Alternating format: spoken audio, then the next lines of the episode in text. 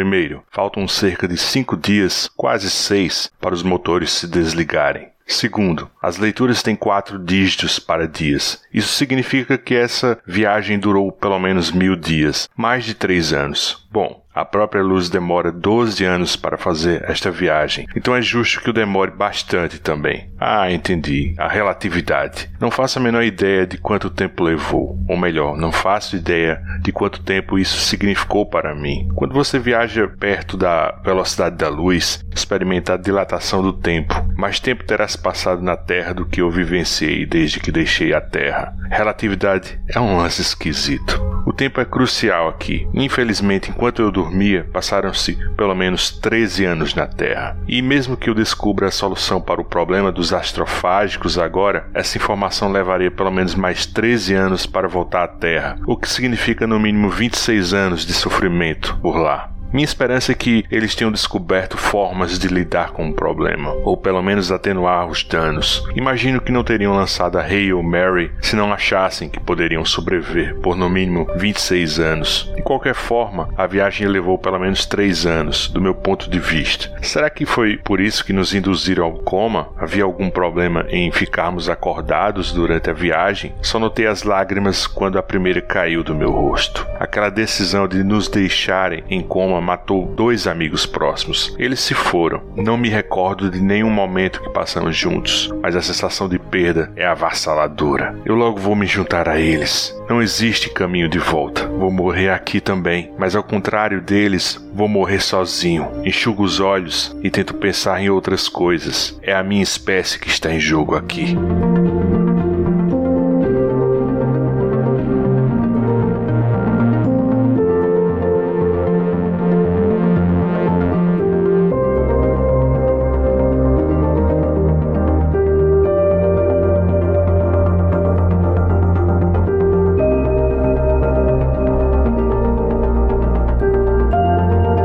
Essa passagem pertence ao romance Devoradores de Estrelas, escrito por Andy Weir, com a tradução da Natalie Gerhardt, publicado pela editora Suma. É o terceiro livro desse escritor e, a exemplo dos anteriores, Perdido no Espaço de 2014 e Artemis de 2019, ele se volta novamente para uma história de sobrevivência na imensidão do espaço sideral, mas agora com um temperinho diferente, uma missão suicida para eliminar uma praga que vem arrefecendo a energia do Sol e dentro de poucos anos engatilhará uma era do gelo que pode extinguir a raça humana. Eu sou o Luigi e esse é o Escapistas da Capela. E no programa de hoje eu pretendo falar um pouco sobre esse livraço, fazendo alguns pequenos paralelos com outras obras, inclusive com os trabalhos anteriores do Andy Weir.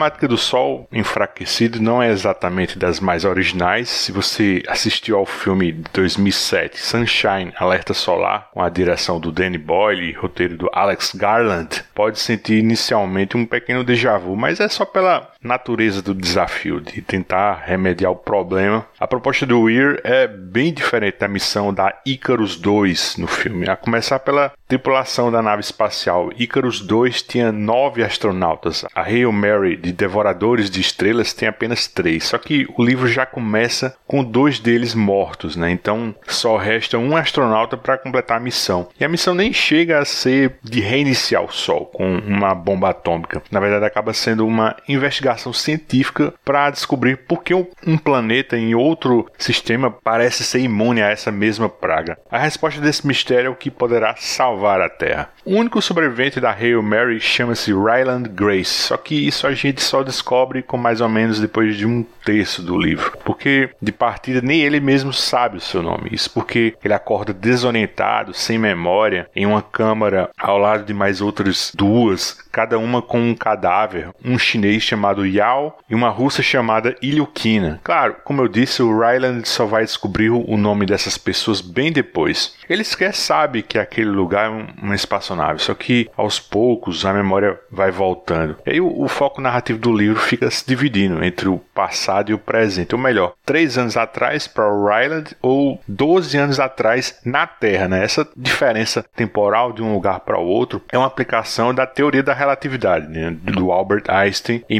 1905. É algo se você presta um pouco de atenção, acaba com sua suspensão de descrença nas viagens em hipervelocidade de Star Wars. Eu vi na revista super interessante uma explicação bem didática para esse conceito. Né? O, segredo é você encarar o tempo como uma estrada que todos nós somos obrigados a trilhar. Mesmo agora, se você está parado ouvindo esse podcast, você ainda está se movendo no tempo. Os segundos passam como um trem que corre para o futuro em um ritmo constante. Né? O que o Einstein descobriu é que a gente pode acelerar ou frear esse trem do tempo. Ele pode passar mais rápido para uns e mais devagar para outros. Inclusive, para fazer o tempo andar mais devagar, basta se movimentar. Mas claro, as velocidades que vivenciamos no cotidiano são irrisórias, né? o que faz com que a diferença na passagem do tempo seja ínfima. O efeito só é perceptível exatamente dentro da extrapolação que uma ficção científica como Devoradores de Estrelas permite. Né? Quer dizer, se você passasse um ano dentro de uma espaçonave como a Hail Mary, que se desloca a 1,07 bilhão de quilômetros por hora, e depois retornasse para a Terra, as pessoas que ficaram por aqui estariam 10 anos mais velhas que você. Como as pessoas na Terra estavam praticamente paradas em relação ao movimento de uma nave, o tempo passou 10 vezes mais rápido para elas. Mas isso do seu ponto de vista. Já para os outros terráqueos, foi você quem teve a experiência de sentir o tempo passar mais devagar. Então, vejam vocês, o tempo deixa de ser um valor universal e vira algo relativo, né? Algo dentro do ponto de vista de cada um. Daí o nome relatividade. É impressionante o tempo que leva para a nave perder todo o ar. Nos filmes há uma pequena rachadura e todo mundo morre na hora, ou algum herói fortão usa o próprio bíceps para vedar o buraco. Mas na vida real, o ar não se move tão rápido. Então, o que eu quero dizer é que o Andy Weir trabalha a verossimilhança científica nesse nível, né? Isso vale tanto para Devoradores quanto seus livros anteriores. Em Perdido em Marte, ele lastreava os elementos sci-fi com conhecimentos reais de botânica, física, física, química, engenharia, programação. Por exemplo, quando o Mark Watney se via sozinho em Marte, fazendo a contabilidade de todo o seu suprimento de comida e água para não morrer de fome ou sede, até que uma próxima missão viesse resgatá-lo, ele começa a tentar estender o seu suprimento de água para poder viabilizar uma plantação de batatas dentro do seu acampamento pressurizado. No filme do Ridley Scott, você não tem a dimensão exata do que realmente ocorre na prosa do Weir, porque no livro, quando ele decide narrar como ele vai ampliar seu estoque de água, como vai plantar batata, o escritor realmente redige como se você entendesse as reações físico-químicas, os cálculos envolvidos, os cenários e projeções. E aí você não me pergunta como, mas funciona. A escrita não vira um livro de física ou química do ensino médio. Ele redige de uma forma bem humorada, às vezes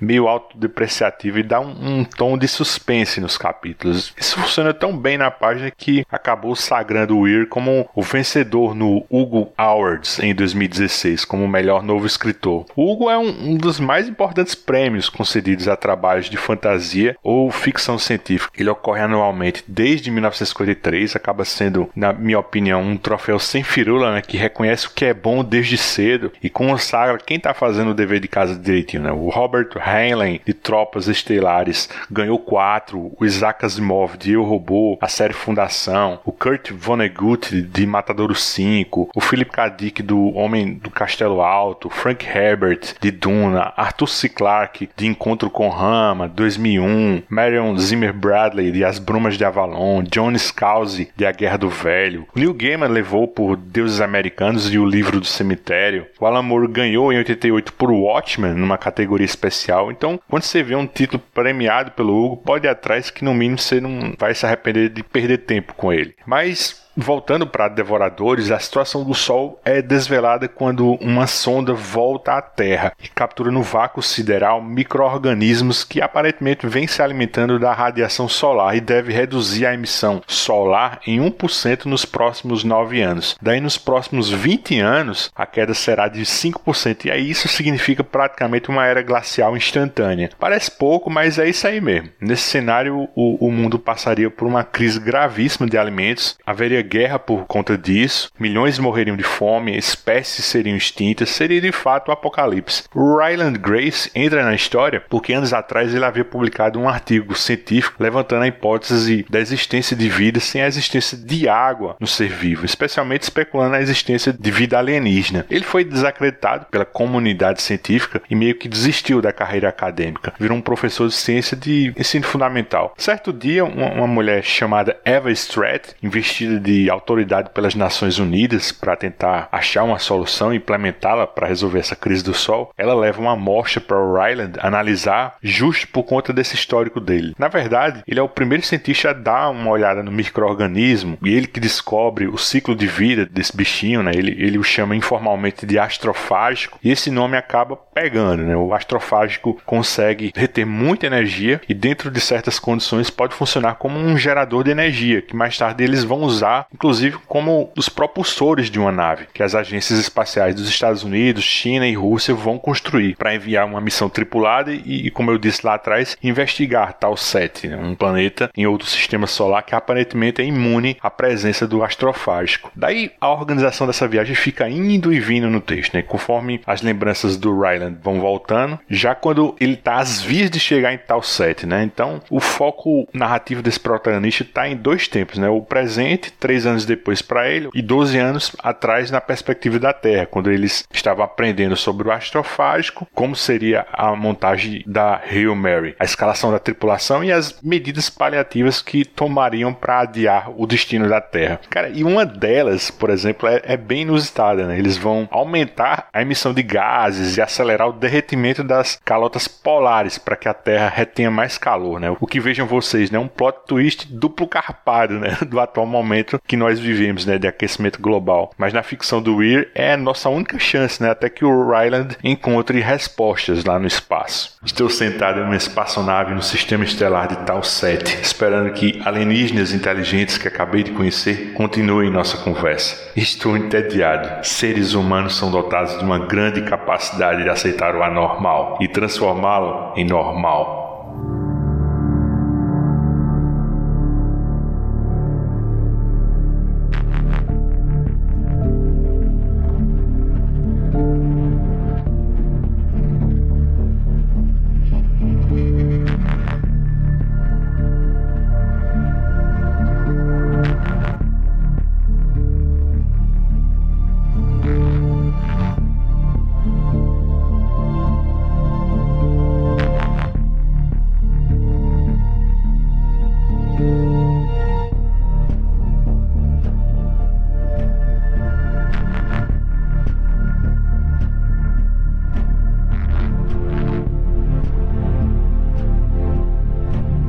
Dizia que o Ryland desperta em uma câmara tem animação suspensa, né, sem memória. Pois bem, não me parece ser nada no estilo das câmaras de Aliens, né? A versão do Weir é, é bem menos sofisticada e bem mais complicada, né? Um coma induzido para que os tripulantes suportem os efeitos psicológicos da viagem e do isolamento, né? Um, é uma nave pequena, a missão é só de ida, não há recursos nem combustível para uma viagem de volta. Isso não era segredo, os três tripulantes já sabiam disso antes de embarcar. Então, três anos em sã consciência, acordados seria jogar com a sorte, né? Porque eles poderiam desenvolver uma depressão profunda e o suicídio era um risco real. O lance era evitar isso, botando eles para dormir com medicamentos, tubos de alimentação, acessos intravenosos e cuidados médicos automatizados. Nos trechos no passado, o livro conta bem meticulosamente como foi para eles chegarem até esse sistema. Lá pela metade do livro, a história dá uma virada bem legal, porque até então toda a prosa do Weir, de Perdido em Marte, passando por Artemis, que é uma história ambientada numa estação lunar, tudo até então investia em cenários sci-fi, mas sempre de alguma forma pautados por lugares e construtos ficcionais que você era levado a crer que os humanos poderiam chegar lá. Nesse ponto, Devoradores de Estrelas trabalha pela primeira vez com vida alienígena inteligente, né? E aí, meus amigos, é que a história começa a ficar realmente boa de verdade. Vira tipo um, uma chegada, né? Só que mais simpático, né? Tô falando daquele filme do Denis Villeneuve, né? Sobre uma doutora em linguística que é convocada pelo exército para decodificar a linguagem de uma raça alienígena. Eu acho que tem até na Netflix, se você for atrás, se você não assistiu. Ryland, quando chega próximo da órbita de Tal 7, é surpreendido com a espaçonave bem maior que a dele, e assim como a Hail Mary dele, só tem um tripulante. E é bem intencionado, né? Sem motivações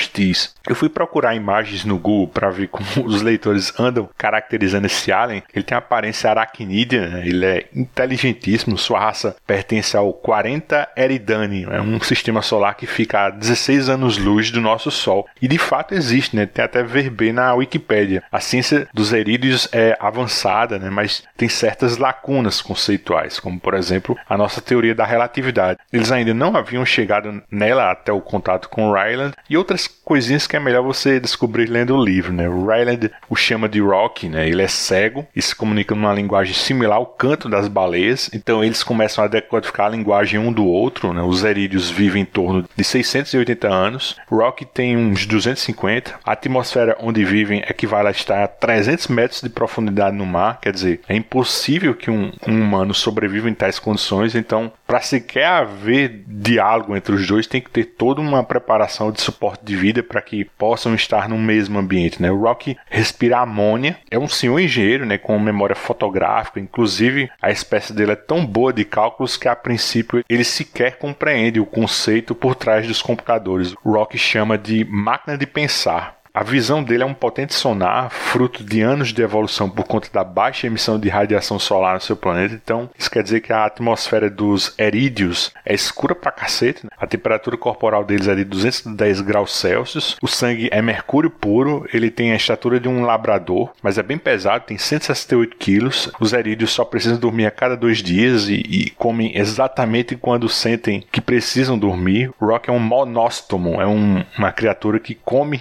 e caga pelo mesmo orifício, né? O sono dele dura em média duas horas e tem um detalhe cultural deles bem interessante sobre a hora do sono. Um ano erídeo equivale a apenas 42 dias terrestres, né? Tem bem mais coisas, né? Ambos ficam analisando um ao outro e o Rock fica tão estupefato com a nossa biologia quanto o Ryland fica com a dos erídeos. E o melhor de tudo é que a ciência, por mais espetaculosa que pareça, é realmente aplicável, né? Coisa fina. Quando ambos começam a entender o que o, o, o outro falam, descobrem que tem um, uma mesma agenda, né? Ou seja, descobrir como interromper a morte de seus sóis, né? Daí para frente você não consegue largar, a ação é cirúrgica, bem construída, cientificamente falando, a amizade entre Ryland e Rocky é encantadora, você torce pelas pequenas vitórias deles, fica inquieto com o risco, fica triste pelas perdas, ri do bom humor dos dois. Às vezes eles fazem troça de sua própria situação e, e eles não se prostram frente aos problemas que se apresentam e o final é recompensador, né? Quando eu tava lendo, em momento algum me passou pela cabeça que eles iam por ali, né? Trabalhar com Rock é como ter o melhor engenheiro dos anos 50 comigo. Parece estranho que uma espécie seja capaz de inventar a viagem interestelar antes de inventar o transistor Mas aí, a Terra inventou a energia nuclear, a televisão e até fez alguns lançamentos espaciais antes do transistor. Devoradores de Estrelas acaba sendo o maior livro do Andy Weir até aqui em quantidade de páginas, tem 424 páginas, Perdido em Marte tem 336 e Artemis é menorzinho, com 304. Nos dois primeiros livros, as primeiras páginas ficam reservadas a mapas de Marte e da Lua, né, com esquemáticos das instalações onde os personagens vivenciam suas histórias e os percursos que eles costumam fazer nas tramas. Quem me conhece sabe que eu adoro mapa, né? Se você bota um mapa para ilustrar uma história, já ganha ponto comigo. Devoradores não tem bem um mapa, né? Porque eu imagino que seria bem difícil ilustrar os checkpoints de uma viagem assim. Mas tem uma arte com os esquemáticos da espaçonave Hail Mary, né? Ilustrando o giro que ela faz quando desaclopa umas partes para entrar no modo centrífugo e simular uma gravidade dentro da nave, né? No livro físico, inclusive, vi um paper toy dessa nave, né? Para montar. Infelizmente eu não tenho, eu li pelo Kindle, mas pela foto parece bem bacana. Só uma última notinha sobre devoradores. Bem por acaso eu fiz uma pesquisa no IMDb para ver se tinha alguma info, se vai rolar algum filme de devoradores de estrelas, até porque Perdido em Marte foi sucesso, né? Arrecadou 630 milhões de dólares, recebeu indicação ao Oscar. Então, na minha cabeça, o Andy Weir é agora um escritor visado por Hollywood, né? E bem, Project Hail Mary, né, que é o título original do livro, tá lá no IMDb, ainda sem previsão de estreia, mas tem o mesmo Drew Goddard, que escreveu o roteiro de Perdido em Marte, direção do Phil Lord e Christopher Miller, e tem o Ryan Gosling, que viverá o Ryland Grace. A conferir, né?